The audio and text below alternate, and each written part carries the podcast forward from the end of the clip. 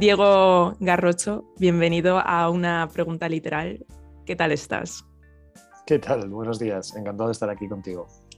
Pues me hace muchísima ilusión tenerte hoy aquí en el podcast. eres profesor universitario en la Universidad Autónoma de Madrid en el área de ética y filosofía política. Y además, esto me lo dijiste tú textualmente cuando te planteé el participar en el podcast, que tú te dedicas a leer libros. Esto, claro, a mí me viene fenomenal. Bueno, como, como cualquier profesor que se dedique a las humanidades, ¿no? Hmm. en el que la lectura no es optativa, sino que es también una obligación y no pasa nada, y es bueno que así sea, quiero decir. O sea, que no, no voy a decir que a veces o que siempre la lectura tenga que ser un hobby, porque a veces no lo es. Es decir, la lectura hmm. académica a veces es muy pesada o es muy traumática o te obliga a tener que leer cosas que normalmente no leerías. También hmm. pasa a la hora de hacer reseñas y demás pero no soy tan romántico como para pensar que he convertido mi hobby en mi trabajo, porque, bueno, hay una parte del trabajo que, es muy gratificante, pero que luego hay una parte también que digamos que es una, una dedicación profesional y uno lo, lo asume con, con, una sana disciplina. Claro, y es que tú dices eso de lecturas académicas, pero tú también después lees en, en privado, pues, o ficción, o poesía, o Sí, me obligo, me obligo porque si no, bueno, si no el trato con la lectura sería, sería algo triste y además me obligo a hacerlo cada vez más. Es verdad que, la poesía la tengo algo abandonada y sí que, sí que era un lector de verso intenso cuando era más joven, esto me, da, lo hablaba justo con John Juaristi el otro día, ¿no? me decía, bueno, eso nos pasa a mm. todos, ¿no? Es decir, que cuando uno va creciendo es verdad que con la poesía uno tiende no tanto a descubrir cosas nuevas, sino a releer, ¿no? Y uno vuelve a los versos mm. que le han inspirado, a los versos que le han gustado, una vez que uno ha hecho su, su mochila, digamos, de, de, de lectura. Obras base. Pero, pero sí me obligo, o sea, siempre leo menos de lo que me gustaría, compro más libros de los que debería y de los que puedo consumir, pero bueno, o sea, me parece que es una neurosis asequible, que no es mala para la salud, es decir, de las muchas cosas en las que uno podría derrochar el dinero, no me, parece, no me parece la peor, pero sí intento tener una disciplina de, lectura de ficción y, además tengo buenos amigos que son lectores, que me saben recomendar y, afortunadamente bueno, pues, pues me van cayendo cosas en la mano que acabo leyendo. Y mm, bueno, esto puede ser una pregunta esto, filosófica, pero ¿qué valor le ves a la lectura? Eh, bueno, esa es, una pregunta complicada porque a veces la, defensa acérrima de la lectura es, eh, es, contradictoria o puede ser paradójica. ¿no? ¿Por qué hay que leer libros malos, por ejemplo? ¿no? Cuando se defiende la lectura como una actividad necesariamente noble, uno podría interrogarse si verdaderamente es noble o es bueno leer libros que sean muy malos. ¿no? Yo, tengo, yo leo algunos libros también muy malos ¿eh? y, si nos diéramos la vuelta y revisáramos mi, biblioteca encontraríamos cosas muy vergonzantes. Pero, pero sí creo que hay algo, que hay algo noble en el, estricto hecho de leer cualquier cosa y además creo que es algo específicamente útil en el, mundo contemporáneo y es que la, lectura requiere silencio y requiere tiempo. y, esa experiencia de aislamiento de consagrarse a una actividad eh, que es lenta, que, es solitaria, que te exige de alguna manera aislarte de los estímulos externos y también el construir a través de la atención mundos que no están inmediatamente a la mano, creo que eso es eh, estrictamente bueno, independientemente de que sea lo que estemos leyendo. Hmm. Y es que, bueno, nosotros coincidimos hace poco en la presentación de un libro, de una obra que iba sobre los grandes libros. Entonces, ¿qué entiendes tú por grandes libros y qué crees que pueden llegar a hacer esos grandes libros en, el lector cuando, cuando uno se adentra en ellos? Qué, pregunta tan difícil, ¿no? Porque es la, la, pregunta crítica por excelencia. ¿Qué convierte a un hmm. libro en un gran libro? Bueno, lo primero es que sí creo que existen grandes libros y que existen libros que son peores. Y esto no, esto no es algo que esté inmediatamente dado, sino que también se ha disputado durante mucho tiempo, ¿no? La posibilidad de que el canon fuera contingente y que todo fuera opinable. Yo creo ¿no? que, hay juicios más expertos y que hay jerarquías epistémicas y que vale más la, opinión sobre qué es un buen libro de alguien que ha leído mucho, de alguien que tiene una pericia y una autoridad lectora, que la de alguien que, bueno, pues que, esté improvisando. Entonces yo no me siento que tenga la, autoridad lectora para decir que es un gran libro, ¿no? pero de algún modo sí sé que la utilidad de los grandes libros tienen en algún sentido la responsabilidad de conformar la humanidad. Esto suena muy grandilocuente y puede parecer demasiado ambicioso, pero sí creo, y en esto no estoy solo, sino que hay una enorme tradición que va de Platón a Ortega, que asumiría que la, que la realidad humana no es una realidad acabada, no es una realidad eh, definida de una, de una, forma total o de una forma definitiva, sino que se va haciendo, ¿no? es algo que se va construyendo. Y creo que en ese sentido la, la tradición literaria o la tradición de la escritura y los, los, grandes libros sirven para seguir construyendo humanidad, para cumplir, digamos, ¿no? ese imperativo en concreto de custodiar la humanidad para llevarla a un lugar más perfecto y sí que nos vamos haciendo a través de esas obras. ¿no?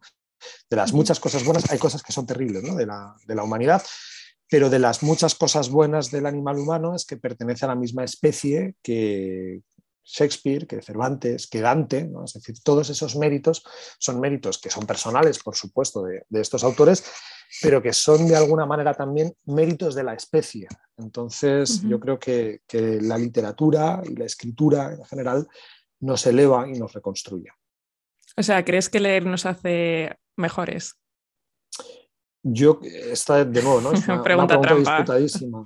Yo Sí. creo que leer no nos hace mejores, eh, es decir, porque la, la- la experiencia de personas eh, tiránicas y perversas perfectamente cultas eh, la conocemos todos, pero sí creo que leer nos hace, de una parte, más responsables y más conscientes de nuestras propias miserias. esto sí insisto siempre, por ejemplo, en la filosofía, ¿no? que normalmente hay como defensas muy pacatas y muy infantiles de que la filosofía nos hace felices, nos hace demócratas, nos hace...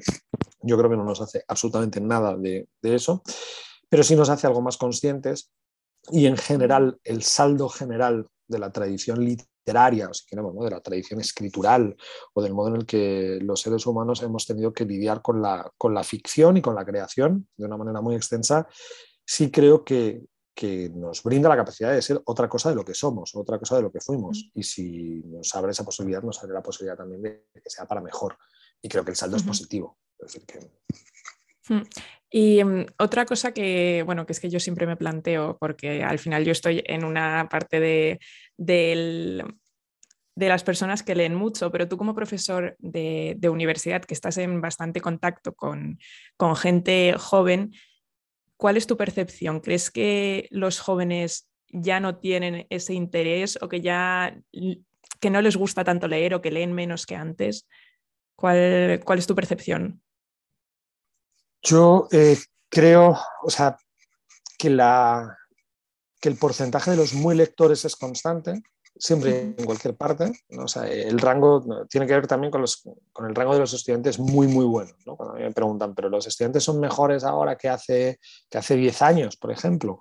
Eh, bueno, yo creo que eso es, o, o, son mejores en España que en otros países ¿no? eh, en los que he estado. Eh, creo que, que, los muy buenos son siempre los mismos, y que casi podríamos cifrar exactamente en el mismo tanto por ciento, que hay un 7% de personas excelentes que leen mucho, que son cultísimas, que, que, rinden intelectualmente de una manera muy sobresaliente. Entonces, el juicio debería trasladarse a, a la medianía, ¿no? es decir, a, a, al amplio espectro, y yo creo que ahí los estudiantes eh, actuales tienen una amenaza, pero que tenemos todos y que compartimos todos, simplemente que ellos han nacido, digamos, con el, con el handicap o con la amenaza desde que son pequeños, que es el trato con la tecnología. Antes mm. señalábamos que para leer sobre todo lo que hay que tener es tiempo ¿no? y, y, desposeerse, digamos, de los estímulos externos y que nos aparezcan avisos y demás y consagrarse a esa disciplina espiritual que es la lectura. Y creo que la tecnología rivaliza de una manera muy obvia con, con esto. Entonces sí creo que en general pueden estar menos habituados a consagrar lecturas de largo recorrido, de largo tiempo. Y sí que es verdad que de una manera también indirecta el modo en el que les brindamos las lecturas a través del campus virtual hoy hace que trabajemos fragmentos mucho más cortos porque están uh -huh. previstos para ser leídos en pantalla. ¿no? Pues les subimos a Moodle, se llama, tiene este nombre tan horroroso, sí. ¿no? la plataforma que utilizamos y que quizá conozcas. Pues ahora subimos como PDFs muy chiquitines. ¿no? Eh, me acuerdo -huh. en, mi, en mi, época, no, no, no, quiero sonar ya viejuno, pero que por eso resultaba 70 fotocopias en reprografía y íbamos corriendo a sacar las fotocopias y las subrayábamos, las llevábamos en la mano, uh -huh. recomendaba como lectura obligatoria un libro del cual había a lo mejor tres ejemplares en la biblioteca y teníamos que ir corriendo y sí que eran un poquito más extensas. Pero, pero bueno, yo creo que no estamos a salvo. Yo creo que, que, las tecnologías nos entorpecen a todos, que mirar el móvil es siempre una tentación cuando uno está, cuando uno está leyendo y que también la tentación de leer en pantalla muchas veces pues está ahí. ¿no? Eh, si tienes un texto accesible desde, desde el ordenador, pues vas y lo lees desde ahí. Pero eso sí que está mm. probadísimo y demostradísimo que la experiencia lectora cambia muchísimo y cambia desde la postura, es decir, de, cuál es el modo en el que uno se sienta solemnemente a leer o sin ninguna solemnidad eh, tirado en el sofá, pero si lo hacemos a través de un dispositivo con el que hacemos muchas otras cosas, parece que no tenemos esa relación privada ¿no? o privativa con el, con el objeto libro. ¿no? O sea, con el ordenador podemos estar jugando a matar marcianos o lo que se mate ahora la gente que juegue, que ya no sé yo no sé si hay juegos con los que se matan cosas, pero, pero, al mismo tiempo sí, ¿no? se, puede trabajar y se puede leer. Entonces, bueno, yo creo que, ritualizar también los espacios y los objetos de lectura es, bueno. Entonces, yo una cosa que, que, también siempre me pregunto es si al final uno como que también está condenando cuando se les da las cosas tan masticadas o tan reducidas o tan tal, si uno no está también haciendo que, que, la, que los jóvenes como que se reduzca también un poco esa capacidad de, mm, de lectura y de absorción de contenido y de mm, o sea, no sé, porque lo que tú has dicho, que a ti os daban 70 páginas y al final te tienes que hacer a ello.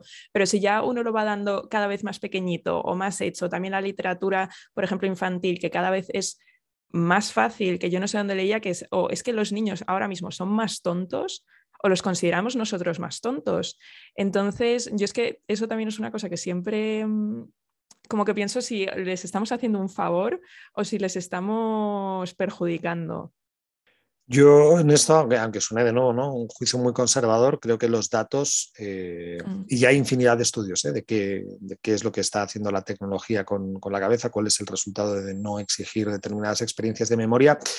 Eh, y los índices de bienestar en los jóvenes parece que se van mermando. Es decir, que si miramos las tasas de suicidio, si miramos la incidencia del trato con la tecnología y la salud mental, parece que, parece que no es bueno. Y además yo creo que hay una, una, síncopa muy extraña o muy contradictoria entre lo mucho que cuidamos a nuestros jóvenes, a nuestros hijos en los momentos formativos, ¿no? generando unas, unas burbujas casi afelpadas, ¿no? donde hmm. no se sientan mal, donde no se traumaticen, para luego arrojarles a un mundo que tiene muchísimas más incertidumbres del mundo al, hmm. que, al que salí yo, por ejemplo, ¿no? Que, no, que no es hace tanto tiempo, pero sí que era un hombre, sí que era un mundo más previsible. Entonces, la distancia entre, entre, el cuidado afelpado y la mm. hostilidad del mundo es muchísimo mayor que la que podíamos vivir en mi generación, donde, bueno, pues eh, eh, te, exigían y te maltrataban un poquito y luego salías además a un mundo más amable. Entonces, la, mm. diferencia entre lo que vivías en el aula y lo que vivías en el mundo, pues no era tanta. Y, y yo ahí sí que veo también, de nuevo, porque lo hablo con con alumnos el, cómo se frustran y el cómo viven la, dificultad de ese mundo distinto. Por eso creo que es, que es muy desleal el, ficcionar que la vida es dulce o que es otro de los errores, por ejemplo, es eh, eliminar la, disciplina y el sufrimiento de algunas claves lectoras. Eh, nadie entiende que alguien tenga que pasárselo bien haciendo integrales o derivadas. ¿No? Entendemos que eso pues, que es como un rollo, pero digamos que no lo tiene que hacer por una cuestión, ya digo, ¿no? de disciplina de espíritu. Y ahora nos preguntamos, ¿no? este, esta semana han salido distintos artículos alrededor de la posibilidad de que los chicos no se enganchen a la lectura porque no son capaces de leer grandes libros. Y dice, bueno, pues que hay grandes libros que son de suyo son un tostón, o, que, o, que, forma parte de la experiencia lectora el, el, el, ahormar, digamos, la atención a, a esa experiencia, ¿no? Y no pasa nada, y, bueno, pues eh, yo creo que también forma o que tiene una dimensión formativa el dolerse un poco para acceder a algo que es muy privilegiado, pero que cuesta mucho, pues como el hmm. bailarín que baila y se tiene que esforzar hasta convertir ese esfuerzo en algo distinto, ¿no? Hmm. Y ahora eso que comentabas, pues de que los jóvenes, em, pues las tasas de suicidio, también de ansiedad, de... ¿tú crees que la lectura puede curar o aliviar algunos males contemporáneos, eh, pues eso, también como la soledad, eh, cierto narcisismo, o sea, porque encarta a un joven posmoderno, un, mm. bueno, además un artículo que, te dieron el, el, premio de periodismo David Gistau, escribes, y mirarás a la biblioteca y no encontrarás un solo libro que te sirva de consuelo. No habrá ni una sola palabra que te asista para reconstruir una vida que hoy se exhibe demolida y llena de escombros. Claro, yo al leer esto me quedé planchada. Dije, madre mía, esto está muy mal, o sea, estamos mal. Entonces, ¿crees que puede dar cierto consuelo o virar em, o eh, virar la vida de los jóvenes otra vez como un poquito hacia la esperanza o crees que ya está el pescado vendido? No, el, o sea, el pescado seguro no está vendido. Luego creo también que la, que la literatura en muchas eh, ocasiones también es una condena, ¿no? Eh, cuando sale el Werther, por ejemplo, los jóvenes se, suicidaban, ¿no? Porque habían leído el, joven Werther y, bueno, pues eso genera, digamos, una, estructura de tristeza contagiosa, ¿no? Donde, donde parece que se sublima o se romantiza, ¿no? Eh, el sufrimiento y el dolor. Pero yo sí creo que en general, abrir los ojos al mundo siempre es una cura contra el narcisismo, porque descubres que lo que te pasa a ti te hace sentir tan especial no, e, no eres tú, sino que hmm. eso le ha pasado a más seres humanos. Y supongo que si tienes un buen bagaje de lecturas, eh, descubrirás que hay gente que, bueno, pues que se sufre y se duele con mucha más eh, nobleza, con mucha más hondura que tú. Entonces sí creo que la lectura es una buena compañía o es una grata compañía, es decir, cuando uno está leyendo un libro es obvio que no está solo, es decir, que, ya tiene un recurso en el que puede refugiarse, pero luego sí creo además que, genera un especial abrigo la noción de la tradición. Cuando uno empieza a leer textos antiguos y va paseando a lo largo de los siglos, eh, descubre que, no solo la soledad personal tiene arreglo, sino que la, la soledad histórica o generacional, porque uno descubre no simplemente que uno no está solo en su experiencia lectora, sino que, la humanidad viene declinándose a lo largo de mucho tiempo. Y cuando uno se siente parte, digamos, de, esa gran manada, ¿no? que, mm. es la especie humana y que atraviesa tantísimas circunstancias y tantísimos siglos, yo creo que eso sí es un buen refugio y es un refugio útil y provechoso donde se pueden calmar algunas ansiedades y donde se pueden encontrar, por supuesto, soluciones para problemas contemporáneos y para problemas de la vida. Eh, entonces hay dos maneras de, vivir o de enfrentar la vida inventando a cada instante una solución para nuestra propia circunstancia o sirviéndonos de aquellos que han vivido antes que nosotros. Entonces, yo, creo que es un buen atajo, ¿no? Eh, leer mm. libros buenos para esto. Sí, yo es que además no sé si era em, Baldwin el que decía que al leer uno también notaba pues, que esa soledad, como que uno compartía ese sentimiento y te hacía estar menos, menos solo. Eh, después, una, una cuestión, em, ¿qué papel o sea, tú también, pues eso, siendo profesor y dedicándote a la enseñanza, em, ¿qué papel crees que, tiene en la, la, retransmisión oral de ciertas obras para animar a la lectura? O sea, porque yo lo digo porque yo he estado en una sesión que, tú has impartido y a mí me llamó muchísimo la atención la soltura pues, con la que ibas citando pues, a Platón, a Aristóteles, a Homero, eh, hablaba sobre la Iliada y me llamó sobre todo la atención las ganas que despertó en mí el escucharte a ti hablar de una forma cercana sobre, sobre estas obras eh, o estos autores clásicos que a mí me animó a querer leerlos. Entonces, ¿crees que tiene mm, que hay también, por ejemplo, profesores o padres o mm, amigos em, en la retransmisión oral pueden encontrar una vía para fomentar pues, ese animarse a leer o, valorar em, ciertas obras que pueden resultar de a priori un poco más difíciles. Hombre, seguro, siempre hacemos las cosas porque, o bien porque alguien nos dice que las hagamos, o bien, y esto es todavía más importante, porque hemos visto a alguien hacer algo. Esto está probadísimo, mm. ¿no? Los, niños mm. que más leen son los niños que normalmente ven leer y la mejor manera de que los niños lean no es tanto eh, invitarles a que lean, sino que te vean leyendo, porque es una actividad que naturalizan ¿no? en el contexto doméstico y de pronto ellos pues lo saludable es que los niños quieran ser como sus padres y que lo imiten absolutamente todo, ¿no? Y entonces en, ese rasgo imitativo hay un momento donde eh, ven a la mamá o ven al papá leer y entonces ellos comienzan a leer, pero luego sí creo que, claro, que el, el boca a boca funciona y funciona para promocionar la propia actividad de la lectura, ¿no? O sea, donde uno se, se contagia y es capaz de admirar eh, a las personas que leen o a los grandes lectores, y luego se contagia también a la hora de recomendar grandes títulos, ¿no? Incluso hay conversaciones, eh, yo creo que esto todos lo hemos vivido en algún momento, que por cierto, esto lo cuenta Chávez Nogales en, el libro sobre Juan Belmonte, que narra cómo Juan Belmonte escuchaba hablar a los intelectuales de, su tiempo, ¿no? a Inclán y compañía, que él no entendía absolutamente nada, pero que sabía que había algo valioso. ¿no? Y, yo creo que en algún momento, eh, cuando eres eh, en esa transición de la infancia a la adolescencia, uno descubre lo que son las conversaciones cultas eh, y, uno siente la necesidad o, siente la, querencia de querer acceder a, esas conversaciones que en principio te están impedidas porque no conoces los autores de los que se están hablando, pero yo quiero poder participar porque ahí se está hablando de algo que tiene el aspecto de ser relevante. Entonces, sí, conversaciones que tienen que ver con la lectura, pero que tienen que ver con muchas otras cosas, son, esa pequeña vanidad ¿no? de querer ingresar en, esas tertulias, eh, puede ser muy bueno, yo sé que a ti el tema de las virtudes te, gusta mucho y sobre todo también el tema de, la valentía. Entonces, yo al respecto tengo varias preguntas. Em, la primera es si crees que los libros deberían tener cierta carga moral o mensaje para mejorar a la persona. Por ejemplo, pues eh, un libro bueno, no sé, o sea, como que sean buenos en cierto sentido para que a ti te sirvan como ejemplo, pues para también ser bueno. Y em, después también si crees que en la literatura, si se puede ser valiente y si ahora mismo hay libros o escritores que, que sean valientes y que también, em, sí, no tengan miedo a meterse a veces pues, en ciertos em, fangos.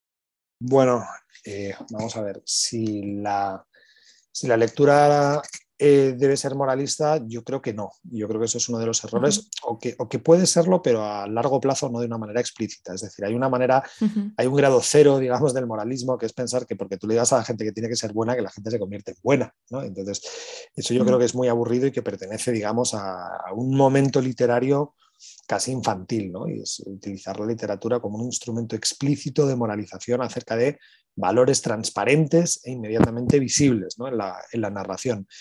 Yo creo que la literatura y el arte en general es un territorio de exploración moral, donde se podemos, digamos, eh, manosear la condición terrible que habita en, todo ser humano. No pasa nada, porque es mejor que digamos que esa dimensión terrible acontezca en el ámbito de lo literario y no acontezca en los dominios ¿no? de la realidad. Luego creo además que textos profundamente inmorales o textos retadores con respecto a la moral de su tiempo también pueden tener una utilidad, ¿no? que no se trata de, generar un catecismo de civilidad en los libros, lo que de lo que se trata es de ensayar, de someter a crítica, de plantear matices, de, ejercitar morales posibles que pueden no ser actuales, pero que, pero que nos permiten imaginar, digamos, otras, otras virtudes u otros vicios, y, que también es un lugar donde se subliman, como decir, la parte mala que habitan todos nosotros, la parte mala y la parte terrible. Quiero decir, cuando hablo de la parte mala no me refiero a una parte mala muy pequeñita, sino que puede ser una parte mala muy grave, ¿no? Y que, que se da en la humanidad.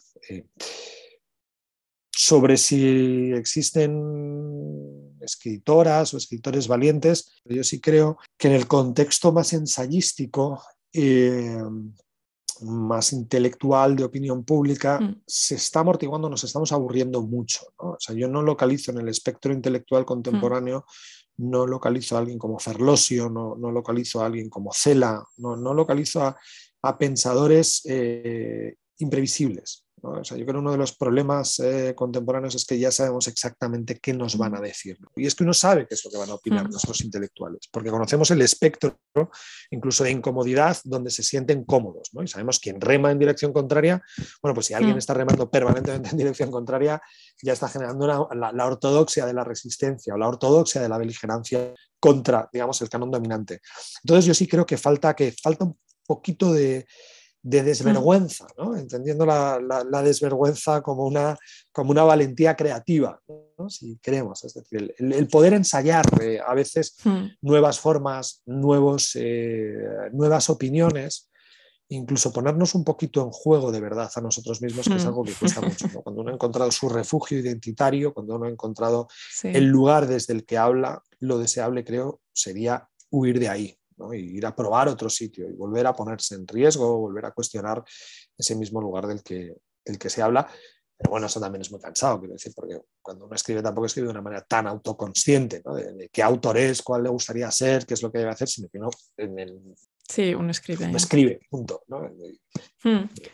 Sí, lo que comentabas, ¿tú crees que ahora la gente, o sea, los propios pues, escritores, periodistas, eh, ensayistas se autocensuran ante el miedo que, o sea, ante la respuesta que pueda generar y, mm, por ejemplo, en redes sociales que muchas veces acaba en boicot casi a, esa persona. Bueno, yo creo que no, que no cabe duda, todos nos, todos nos censuramos y todos nos hemos censurado toda la vida, ¿no? Es decir, hay, páginas de Descartes donde uno puede intuir en qué medidas se está censurando o qué cautelas se está tomando para que su pronunciamiento no sea problemático y yo creo que esto siempre ha sido, siempre ha sido así. lo que ocurre ahora es que el linchamiento es mucho más inmediato, ¿no? que si alguien escribe algo, como todos lo exponemos a, generar un reconocimiento, una validación pública, eso genera algunos temores. Pero también hay que perderle el miedo, es decir, todos lo hemos tenido en algún momento, pero luego te das cuenta que no pasa nada. Eh, o sea, yo antes era mucho más cauteloso con respecto a las cosas que escribía y uno, y uno empieza a arriesgar como empieza, bueno, pues como comienza con cualquier vicio, ¿no? Como, empiezas a fumar, ¿no? Eh, primero dándole una calada y, luego ya acabas, bueno, pues, pues, fumando como un loco, ¿no? Tú solo. Pues esto es un poco igual, ¿no? Uno se va atreviendo eh, y va metiendo el pie, ¿no? En la piscina poco a poco y luego ya uno acaba tirándose a cuerpo perdido. Aunque también yo creo que otro de los riesgos más banales es convertirse eh, en un provocador, ¿no? que, es otra tentación. Yo creo que no hay que tenerle miedo, hay que estar dispuesto a enfrentar la corrección política, porque ese es un gesto de libertad, es decir, si uno cree que algo es bueno, noble, justo y bello, debe exponerlo, pero lo que también es muy agotador es la gente que permanentemente está afrontando la corrección política o que hace de la afrenta a la corrección política un tema, porque hay cosas que son nobilísimas o que son interesantísimas y que desafían, digamos, la opinión estándar pero uno puede afrontar la opinión estándar de una manera perfectamente mediocre, ¿no? Y eso no te convierte hmm. en, alguien mejor, ni, formas parte de una élite intelectual por hacer eso. Bueno, Diego, entramos en el cuestionario, bueno, la radiografía del, lector. Entonces, un libro que está ahora mismo en tu mesilla de noche y al que, le, que estés leyendo, que le tengas muchas ganas, pues eh, el libro que tengo ahora mismo es Ética para Valientes de David Cerdá, publicado en Real, que además tuvo la generosidad de enviármelo y me está encantando. Y luego tengo también, también por otro regalo, los, amigos son así, eh, José María Torralba, del que habíamos hablado antes, me, había regalado, aunque también compré otro volumen, su, libro sobre una educación liberal que tiene que ver precisamente con esa tradición de grandes libros. Un libro que te haya hecho feliz. Pues, por ejemplo, un libro que a mí me cambió la vida para bien, ya lo he nombrado antes, que es el Juan Belmonte Matador de Toros de, Chávez Nogales. Y luego escogería, me encantaría decir que me ha hecho muy feliz eh, algún súper clásico eh, maravilloso, pero para mí en tanto, si quiero ser sincero, es decir, si, si, y entiendo que lo que quieres es que sea sincero y que cuente la verdad, efectivamente. A mí me han hecho, me han hecho muy feliz siempre las novelas de David Trueba porque me, me recuerdan al verano. Es decir, en, verano siempre mm. selecciono una colección de, bueno, pues de, de, lecturas que sean amables, que sean ligeras, ¿no? Eh, y entonces a mí la, o sea, pienso además cuando yo era más joven, ¿no? Pienso en Cuatro Amigos, pienso en Saber Perder, eh, que son lecturas que a mí me huelen a piscina y a amigos, ¿no? Entonces son, hmm. lecturas que... A buen, buen ambiente. que, me hmm. hacen muy feliz y que fui muy feliz haciéndolas. Un libro que te haya hecho más valiente. Hmm. Qué pregunta tan, tan difícil. Que me haya hecho más valiente, pues... Pues quizá Moby Dick.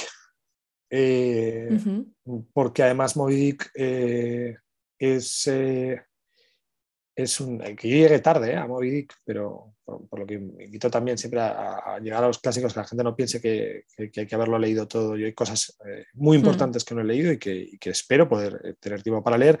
Pero Moby Dick me parece que es un, que es un libro mayor y que además es, el libro donde confluyen ¿no? las, las, dos grandes tradiciones, digamos, la homérica y la bíblica. ¿no? es, casi como una, una síntesis perfecta. Es un libro difícil, es un libro donde uno no lo pasa bien. ¿no? Antes hablábamos del esfuerzo de la lectura. Es una especie hmm. de, bueno, pues, pues, pues de un ejercicio eh, muy exigente, pero sí habla de, la, valentía y de la búsqueda del encuentro con, las obsesiones y de la condición mortal de, determinadas obsesiones. Y luego, bueno, pues la, yo creo la, la, literatura clásica, es decir, pues Homero necesariamente es un, autor que, habla de la valentía, pero luego el propio Aristóteles, es decir, eh, Ética Comaquia es un texto donde encontramos algunas de las eh, páginas más bellas en relación a la, construcción de la valentía como virtud moral. Un libro para iniciarse en la filosofía. Esta pregunta siempre es muy difícil. Eh, Entonces, lo que siempre recomendaría es que si alguien quiere comenzar, bueno, que los libros al que no nos gustan hay que abandonarlos. Es decir, que si alguien quiere hmm, comenzar Totalmente de acuerdo. A, a, estudiar filosofía o a leer filosofía, que empiece un poco por donde quiera, pero que lo abandone si no funciona. O sea, que nos podemos dar el ensayo y error como un criterio muy razonable. Luego yo creo que siempre es más sencillo leer eh, cuestiones que no estén traducidas. Es decir, yo, creo que la filosofía mm. se, se, accede más fácilmente a ella cuando está escrita en nuestra lengua y naturalmente hay un lugar de acceso privilegiado siempre va a ser Ortega. Yo creo que que, Ortega es una, lectura que cabe incluso en, el final de la adolescencia y además en Ortega encontramos desde artículos de periódico muy cortitos y muy accesibles, donde digamos, bueno, pues empieza a destilar ya, ¿no? Eh, una cuestión de estilo, pero también una cuestión de hondura en la, en la filosofía. Entonces yo creo que ese es un comienzo cabal. Y luego otro comienzo dignísimo y, puede que un, atajo al corazón mismo de la filosofía es leer a Platón, eh, porque es leer lo mejor que se ha escrito nunca, creo, eh, y que además resulta accesible. Entonces, Platón tiene textos que son más difíciles, tiene diálogos que son enormemente difíciles, pero tiene otros que son especialmente bellos. Bellos y además que, digamos, que, excitan o que apelan a, una parte jovial, juvenil eh, y fresca de la, de la persona. Y yo ahí escogería, yo creo, el banquete que es el diálogo eh, consagrado a, la reflexión relativa al amor, a Eros, y que, bueno, a quien no le guste el banquete, que, que, no lo siga intentando, quiero decir, a lo mejor lo suyo es... Que abandone la filosofía. la filosofía y que tampoco pasa nada, ¿eh? que, la filosofía es un género más, es un género en ocasiones descarnado y es un género también a veces muy desposeído de valor literario, pero sí que es verdad que las mejores páginas de la, de la tradición filosófica sí tienen pozo literario y si están comprometidos con la belleza y además si la filosofía se compromete con la verdad, yo sí creo que lo que se dice bellamente de algún modo es más verdadero que eso mismo dicho con sinónimos mm. de una manera menos bella. Uy, qué bonito. Qué, cursilada, así de pronto. que, bueno, pero una temática sobre la que te gustaría que se escribiese más. Mm. Puede ser, em, bueno, mm, sobre todo más en ficción, en narrativa.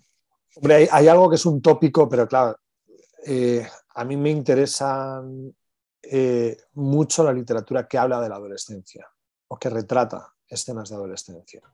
Pero esto puede ser una patología personal, quiero decir que puede ser porque a mí me gustaría volver a, aquella adolescencia. Entonces, me gustaría que, o me gustaría poner esa adolescencia en el, en el centro, pero como un, como un tópico muy, muy genérico y muy general. ¿no? Me parecen años especialmente felices, años especialmente intensos y hay una, hay una forma de lucidez en la adolescencia que no vuelve, que tiene que ver con el exceso, es decir, que tiene que ver con la hipérbole, que tiene que ver también con la hipersensibilidad, que probablemente sería insoportable si se prolongara eh, en otras etapas, pero sí creo que, que, la literatura acuda a recrear esa lucidez eh, es interesante.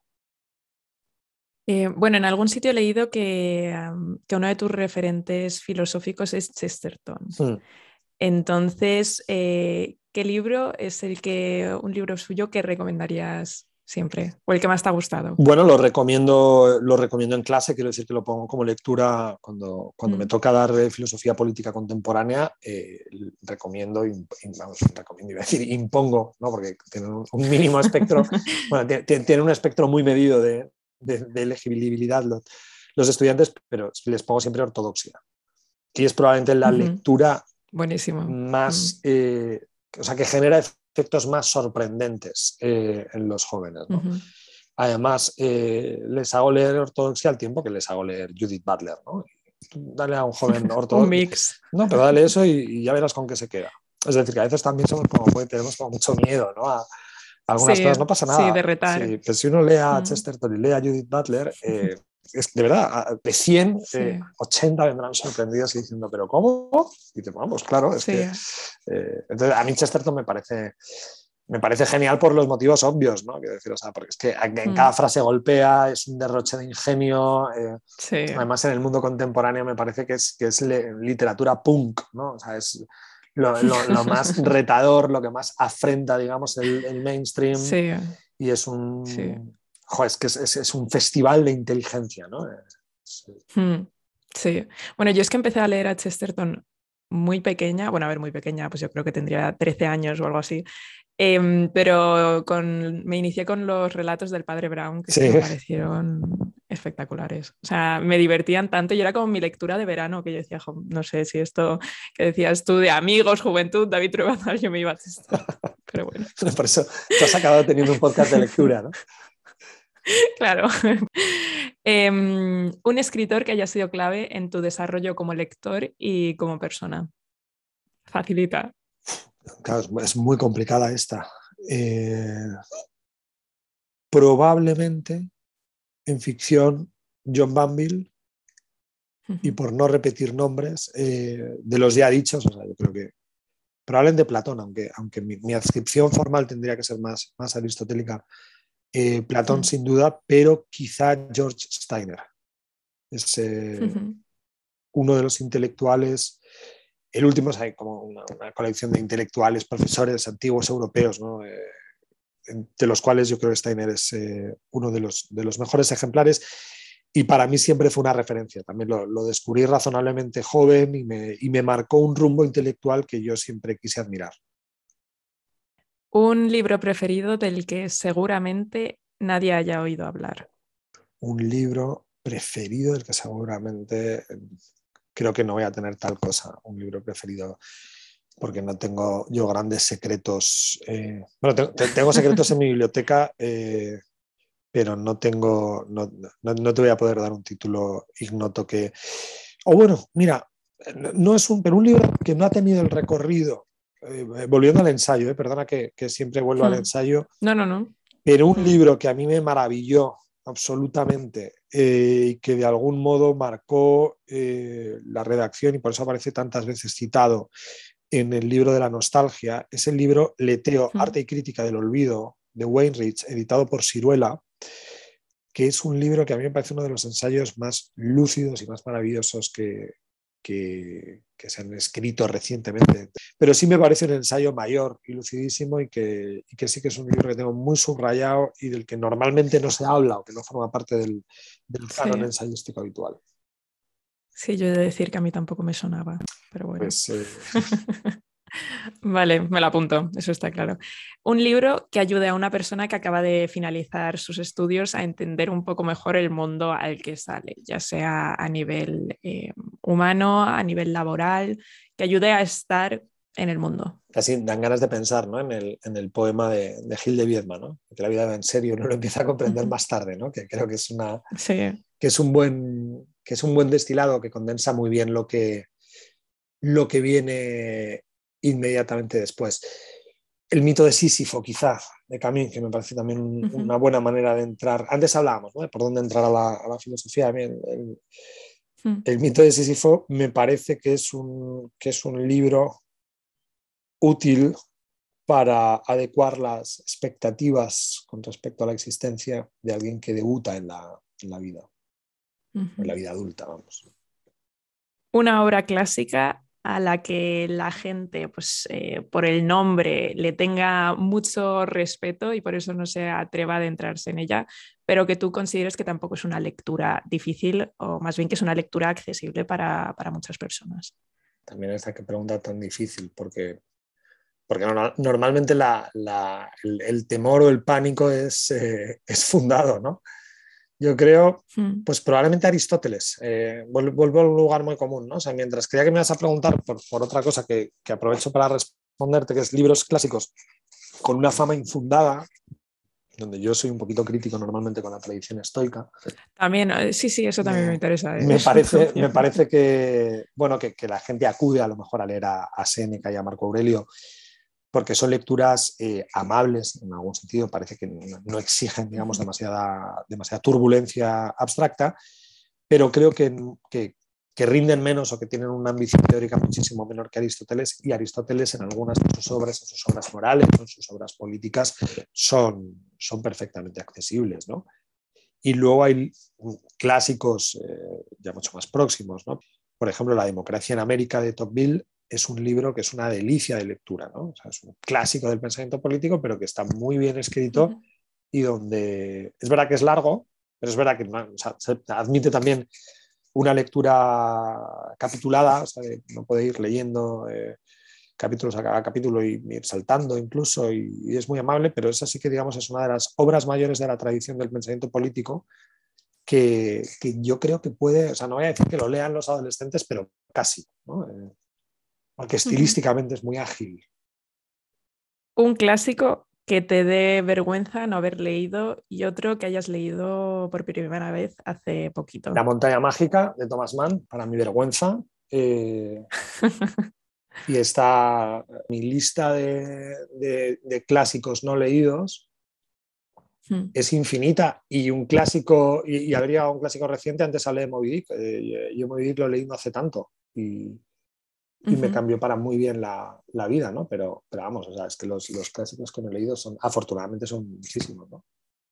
Siempre, aún queda un largo camino por recorrer, que eso siempre al final acaba siendo algo esperanzador y bueno. Y, y, algunos empiezan y se abandonan también, quiero decir que tampoco uno tiene que castigarse, es decir, o sea, que como no vamos a poderlo leer todo, no tenemos que perder el tiempo leyendo cosas que, que hmm. bueno, pues que a lo mejor no están hechas para nosotros o esto contradice un poco lo que decía al principio, ¿no? de disciplinar la lectura, de que a veces hay que obligarse o que hay que esforzarse para, convertirse en lectores competentes, pero bueno, sin fundamentalismo.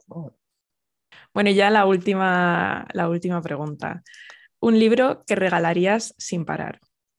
Claro, depende del, nivel de, a decir, de banalidad, ¿no? pero de, de, la carga con la que quiera castigar a, castigar a alguien, pero un, libro que regalo muchísimo eh, es, eh, es, que lo, he mencionado ya tres veces, pero es la prueba de que, es un libro que me marcó muchísimo. Bueno, Pero mira, no, eh, lo voy a cambiar. Un libro que he regalado mucho y que me parece que es un librazo absoluto por muchísimos motivos, es El Reino de, Carrer. Sé que ahora Carrer también genera algunas, Discordia. algunas discordias, pero ese libro me parece, a ver, me parece que es un libro por partes es un libro muy soberbio, porque, por, el propio intento ¿no? y con quién se mide, pero yo creo que sobrevive a una cosa dificilísima y me parece un libro que nos interpela de una manera contemporánea muy interesante, muy, muy interesante. Y entonces es un libro que he regalado mucho y que no sé de la gente a la que se lo he regalado cuánta gente lo ha leído. es que estoy haciendo de memoria y oye, nadie, nadie, nadie me ha dado feedback, ¿no? Estoy preocupado. Bueno, Diego, pues muchísimas gracias por, este rato, por esta charla. Eh, ha sido un auténtico placer. Y también, bueno, o sea, mi lista ahora de libros pendientes ha crecido sustancialmente, sobre todo sobre todo filósofos, pues eh, la ética nicomaquea, eso habrá que darles una oportunidad. Fenomenal. Pero, pero agradecerte, agradecerte este rato. A ti y a, y a quienes nos están escuchando. Gracias por todo.